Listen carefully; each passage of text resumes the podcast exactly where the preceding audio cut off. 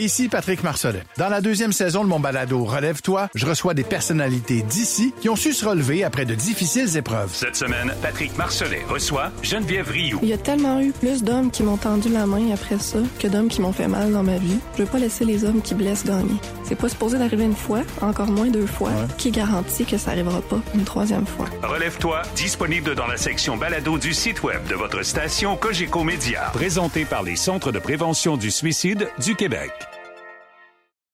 Ce balado est présenté par Nespresso Professionnel. Qui dit crise dit opportunité. Depuis que la pandémie a frappé, plusieurs personnes ont perdu leur emploi et d'autres ont économisé des sommes importantes. Tant et si bien que plusieurs songent à se lancer en affaires. Est-ce un bon moment pour se lancer?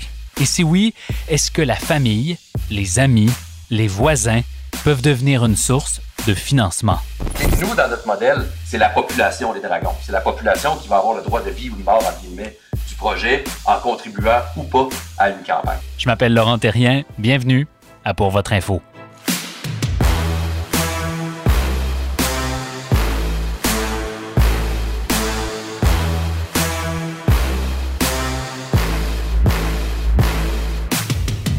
Bonjour à tous. Ça vous surprendra peut-être pas, mais il se crée plus d'entreprises que jamais en ce moment.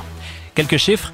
En décembre, il s'est créé 17 000 nouvelles entreprises au Canada qui emploient au moins une personne. Et entre 2015 et 2019, la moyenne, c'était 15 725. Alors, il y a des projets d'affaires qui deviennent réalité en ce moment pour toutes sortes de raisons dont on a même déjà parlé au cours des derniers épisodes. Envie de liberté, plus de liquidité aussi. Mais la question qu'on se pose aujourd'hui, c'est les plus gros projets, on les finance comment? Bon, bien sûr, il y a la bonne vieille banque, il y a les prêts, il y a la prise de participation d'autres actionnaires aussi, mais de plus en plus, le financement social prend du galon. Des projets d'affaires financés par des tantes, des cousins, des vieux amis du secondaire. Et il y a un projet québécois, La Ruche, qui aide les nouveaux entrepreneurs à se lancer grâce au sociofinancement. Nicolas Bouchard, bonjour, bienvenue à Pour votre info. Bonjour, merci beaucoup de m'avoir invité. Nicolas Bouchard, c'est l'un des pionniers du web québécois. Il a fondé ce qui est devenu une petite révolution en 1997 du proprio. Il a vendu depuis ce projet entrepreneurial, il a vendu en 2015 et depuis 2019, il est PDG de La Ruche. C'est un organisme à but non lucratif qui fait du financement participatif. Évidemment, j'ai aussi profité de sa présence pour lui parler d'immobilier un peu. Nicolas, on va entrer dans, ce qu'est la ruche et euh, les opportunités de financement qui existent dans le marché, mais je ne peux pas m'empêcher de te poser la question. Tu dois, j'imagine, continuer à suivre le secteur de l'immobilier, toi qui l'as quitté en 2015 lorsque tu as vendu du proprio. Est-ce que tu regrettes d'avoir vendu du proprio alors que le marché est si intense en ce moment? Ben, je ne regrette pas, non, parce que dans l'intensité du marché euh, viennent des défis aussi. Donc, euh, c'est certain qu'un marché aussi rapide, actif euh, que celui-là est, un marché où il y a plus d'incertitudes. En fait, les gens peuvent être un peu plus anxieux quant à, leur choix de, de véhicules pour vendre leur propriété. donc, c'est certain qu'il y a le marché est tellement chaud avec la surenchère qui se passe. Euh, c'est pas nécessairement le fun. Hein. Contrairement à, l'idée euh, reçue que tous ceux qui sont dans l'industrie immobilière se frottent les mains en ce moment, euh, c'est pas plus rose pour ceux qui sont à l'intérieur de l'industrie. Ben, c'est pas évident. La surenchère, c'est stressant pour tout le monde. Oui, les courtiers peuvent avoir le beau jeu en ce moment, mais de gérer des clients qui sont anxieux de payer trop cher, qui sont anxieux d'être à la gorge justement parce qu'ils vont payer 20, 30, 40 000 pièces de trop pour leur maison, sais, ça fait des relations ou des transactions qui sont pas nécessairement euh, smooth puis, euh, puis harmonieuses. Euh, donc, c'est certain que pour euh, justement le, le, vendeur euh, sans, sans, courtier ou sans intermédiaire, ben, ça, ça, fait plus de questions aussi à poser. Ben ça prend un accompagnement qui est serré. Ce que du mm-hmm. proprio fait super bien, avec tous les le, le, volet notaire, évaluateur, coach en immobilier, etc. c'est bien couvert, sauf que dans dans des marchés qui sont soit super difficiles parce que il y a trop d'offres, le délai de vente est plus long, etc. Ou dans des marchés super rapides comme on vit, ben la personne qui vend euh, par lui-même, bien qu'accompagné par plusieurs experts chez du proprio, va toujours être un petit peu plus anxieux. Puis les courtiers vont tabler là-dessus. Euh, c'est une tendance aussi qui se passe à ce niveau-là. Bon, ben alors ça répond à la question. Non, tu euh, non, tu regrettes pas, mais, mais ça reste une fibre qui est bien ancrée en toi. Ah, Puis ce qui est intéressant, c'est que euh, les mêmes facteurs qui expliquent la croissance fulgurante du secteur de l'immobilier sont les mêmes qui expliquent la, croissance fulgurante de la création de nouvelles entreprises ou de projets entrepreneuriaux. Et c'est ce dans quoi tu t'investis désormais à titre de PDG de La Ruche. Euh, faible taux d'intérêt en ce moment, euh, pandémie. Est-ce que le secteur de l'entrepreneuriat est plus attirant que jamais? On a un défi au Québec quand on parle de plus attirant. Euh, puis euh, on, a quand même quelques institutions financières qui travaillent fort là-dessus pour euh, gérer ou en fait pour créer un peu l'intérêt pour l'entrepreneuriat. on n'est pas si champion que ça au Québec, mais si on regarde au niveau des l'échiquier, disons, nord-américain, il s'est créé là, plus d'entreprises qui s'en est fermé durant la pandémie. Donc, oui, c'est un bon moment pour se lancer en affaires, absolument. Puis c'est la même chose quand on nous demandait est-ce que c'est le bon temps de vendre ma maison? Ben, si tu as besoin de déménager, ça va être le bon moment de vendre ta maison. Maintenant, ça va prendre un prix qui est conséquent ou une patience qui est conséquente aussi, tout dépendant de, si on est dans un marché d'acheteur ou de vendeur, c'est bien certain. Alors, Nicolas, dis-nous en une minute ou en 30 secondes, euh, c'est quoi la ruche? C'est quoi ce projet-là que, que tu diriges depuis maintenant deux ans? Euh, et en quoi est-il différent des autres plateformes similaires de sociofinancement? Ben, la Ruche est une plateforme euh, qui permet aux entrepreneurs, aux promoteurs de projets euh, de, différents, euh, de différents domaines de venir chercher un financement à partir de petits montants qui seront promis, donc qui seront investis là, par la part, de la part des contributeurs pour une campagne qui va durer 30, 45 ou 60 jours en moyenne. Donc, par exemple, j'ai besoin de 15 000 pour lancer ou pour acheter un four à pizza, pour donner un exemple qui est concret, donc dans une pizzeria que, que je vais ouvrir. Puis ça, c'est un projet qui, qui, a eu lieu sur la ruche. Euh, donc, euh, euh, les filles de Nina Pizza, pour, pour, ne pas les nommer, sont venues faire, puis je me semble que c'était 15 000 à l'époque, ils avaient besoin de 15 000 pour attacher leur financement, pour acheter leur super four à pizza qui venait d'Italie. Ils sont venus faire la campagne sur la ruche, qui ont réussi à ramasser leurs 15 000 à coût de 5, 10, 15, 20, 100 dollars, dépendamment des budgets de chacun. En échange de ces montants-là, ben, les filles de chez Lina Pizza ben, euh, allaient offrir soit un merci sur leur Facebook, soit un nom gravé euh, sur euh, une chaise ou sur le, le, le, Wall of Fame du, du, restaurant, ou soit une invitation au, à la soirée de lancement, ou un repas pour deux, ou etc. etc. Donc, plus, tu, plus tu donnais de l'argent, plus tu recevais de ces fameux petits cadeaux. Exactement. Je comprends. Mais dis-nous, avant qu'on aille plus loin, parce que ça m'intéresse, qui décide de donner des sous sur la plateforme de la ruche? C'est qui les donneurs de fonds? Ouais, ben, en fait, les contributeurs qu'on appelle chez nous, euh, qui promettent, euh, un, promettent de contribuer en échange d'un produit, d'un service, d'une expérience, d'un rabais, sont, ben, premièrement, le, premier cercle, euh, les amis, la famille donc en premier lieu. Puis une campagne sur la ruche, c'est pas magique. Donc c'est sûr que nous, on a une quantité d'outils, une quantité, euh, on, fait un accompagnement, on donne des conseils, etc., etc. Puis on est fort de cette, expérience-là. Euh, mais par contre, si le promoteur ne fait rien, ne fait pas de promotion, puis il se croise les doigts, se met les pieds sur le pouf en pensant qu'il va réussir, ça n'arrivera pas. Donc, hmm. évidemment, il y a une promotion à faire via euh, les, médias sociaux, via euh, le, le, démarchage un peu qu'on fait comme entrepreneur, hein, parce que ça fait aussi partie euh, de, de, la réalité. Quand on est entrepreneur, il faut savoir démarcher puis, puis vendre sa salade. Suite de ça, il va lancer publiquement son projet. Puis là, il va pouvoir parler aux amis de ses amis, hein, aux amis de sa famille aussi. Puis là, aller chercher le deuxième niveau. Donc, continuer de, euh, de bonifier ça, puis, puis d'aller chercher les contributions. C'est du Love Money euh, version 2.0, si je me permets. Oui, oui, vraiment. C'est une super bonne, euh, super bonne image.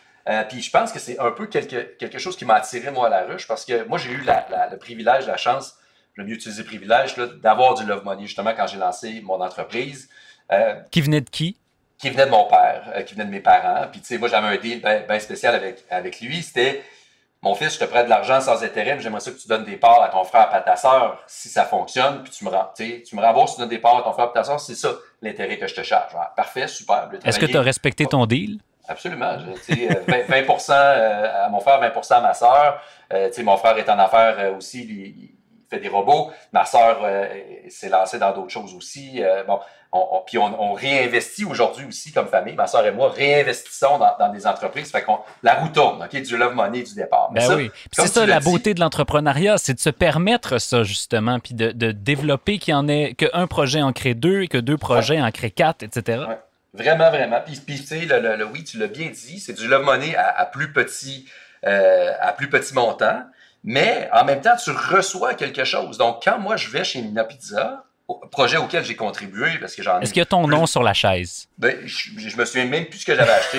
Honnêtement, j'ai, parce que j'en ai tellement fait, euh, parce que c'est le plaisir aussi de, ben donner. Mais quand j'y vais, ben, je sais qu'il y a un petit peu de moi là-dedans. J'en parle aujourd'hui. Donne-nous d'autres exemples de projets que vous avez lancés. Donne-nous d'autres, euh, d'autres belles anecdotes comme celle-là. Ben, un, projet, moi, que je trouve super intéressant, qui est un peu un, hybride de projet euh, où il y avait une contribution gouvernementale, où il y a eu aussi une mobilisation citoyenne. C'est euh, un projet de, passerelle piétonnière à cause d'Abscal, qui est un projet de tout près d'un million. C'était 900 et des poussières, le, projet. Puis il manquait un, 50 000 pour attacher le financement euh, global. Donc, les promoteurs au Bas-Saint-Laurent sont venus faire une campagne sur la ruche, venus chercher 50 000 puis, euh, bon, ils ont fait la promotion via Facebook, leurs médias sociaux traditionnels, leur liste de courriels, etc. Mais ils ont aussi fait euh, un démarchage porte à porte pour dire, hey, venez contribuer à notre projet sur la campagne de la ruche. On a besoin de, de 50 000 pour finaliser la passerelle dont tout le monde va bénéficier. Go, go, go. Donc, c'est devenu un projet de communauté. Exactement. Donc, c'est vraiment l'engagement. Moi, j'aime beaucoup le volet, oui, il y a la prévente, oui, il y a la validation, euh, que, le produit, le service correspond à un besoin, mais il y a tout l'aspect l'aspect d'engagement donc euh, autour d'un projet, la mobilisation, l'engagement, le rayonnement d'un projet qui fait de celui-ci un succès tellement plus fort que si c'est juste le gouvernement qui dit ah c'est correct, je vais l'allonger de 50 000. Mais non, là on a 200 contributeurs, on a même euh, Patrice Lécuyer. Merci, Patrice Lécuyer. C'est comme un quiz. C'est parce qu'il n'est pas assez connu, tu sais, c'est ça. Qui a même participé en faisant une vidéo pour dire Hey, venez contribuer. Fait que c'est toute cette mobilisation-là qui fait que le projet est encore plus un succès. Et, gageons que le, la passerelle en question est plus propre aujourd'hui ah, aussi, puis qu'elle est mieux entretenue, puis qu'elle va recevoir plus d'amour.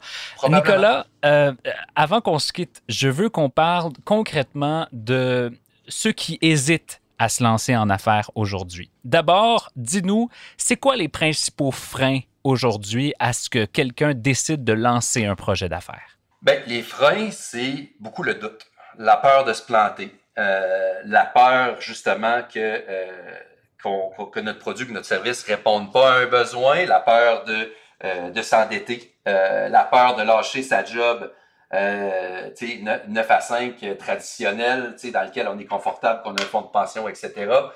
Fait que tous ces freins-là peuvent être en quelque sorte éliminés en venant tester son idée sur la ruche. D'abord, il, y a un volet qui, est bien intéressant, que je trouve, qui, sont les ateliers. Donc, il y a, des ateliers qu'on organise régulièrement, presque à chaque semaine, où les euh, promoteurs à devenir, donc les entrepreneurs, peuvent venir valider leurs idées, comprendre un peu comment ça fonctionne, euh, aussi la, faire une campagne. aller chercher des trucs, j'imagine aussi, parce que c'est pas tout le monde qui a de l'expérience en affaires. Absolument. Donc, euh, euh, aller chercher des trucs justement au niveau des contreparties, etc. Nous, on peut même aussi, via notre réseau, avec les organismes de développement économique avec qui on est en partenariat, grâce à, à, ce qu'on fait maintenant avec, avec Desjardins aussi, ben, on, est, on est en mesure de référer aussi à des organismes de développement économique qui peuvent aider le promoteur, l'entrepreneur à monter son plan d'affaires, à se préparer avant de venir faire sa campagne de financement participatif.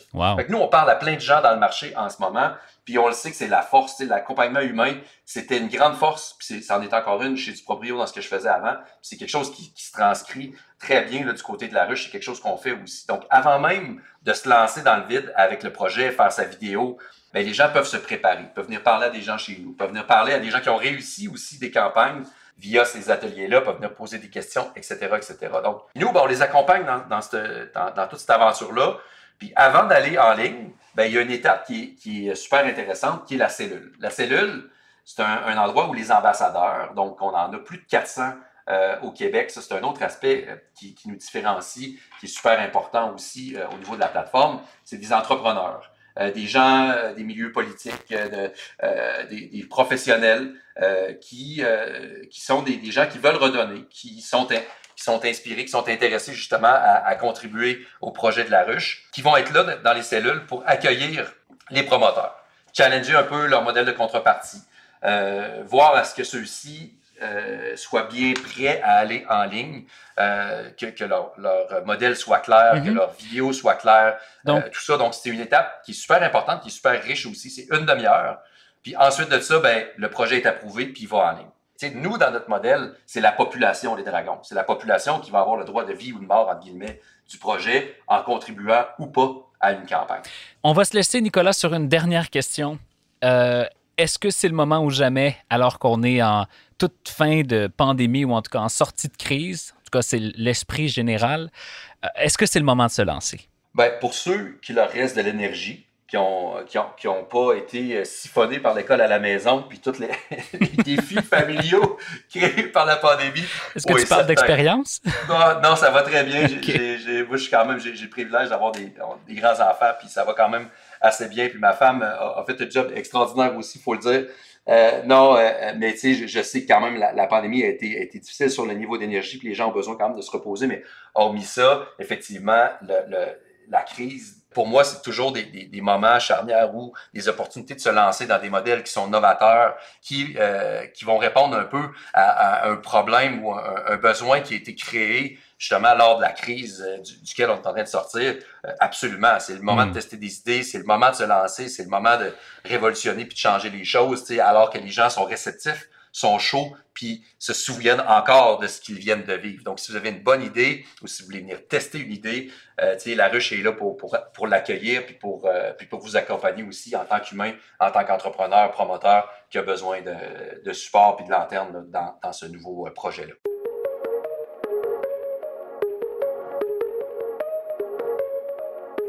Ben, espérons qu'on donne le goût euh, au moins à une seule personne. Ce serait tellement le fun de pouvoir ah. se lancer euh, Nicolas, merci d'avoir été à Pour Votre Info aujourd'hui.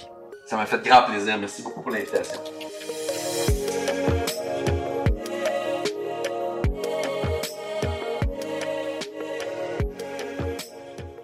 En terminant, voici ce que vous devez savoir.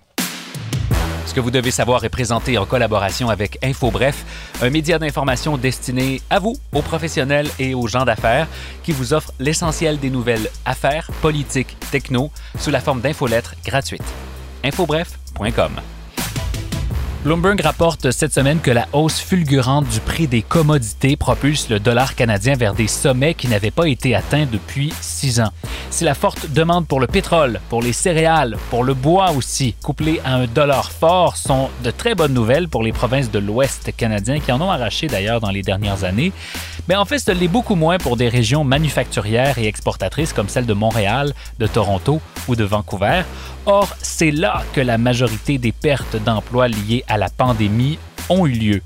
Si cette situation donc devait se prolonger, elle pourrait devenir un casse-tête pour le gouvernement Trudeau, particulièrement si l'intention de provoquer des élections à court terme se confirme. Par contre, plusieurs analystes croient que les prix devraient commencer à baisser bientôt, ce qui permettrait aux libéraux de laisser les choses aller. À suivre.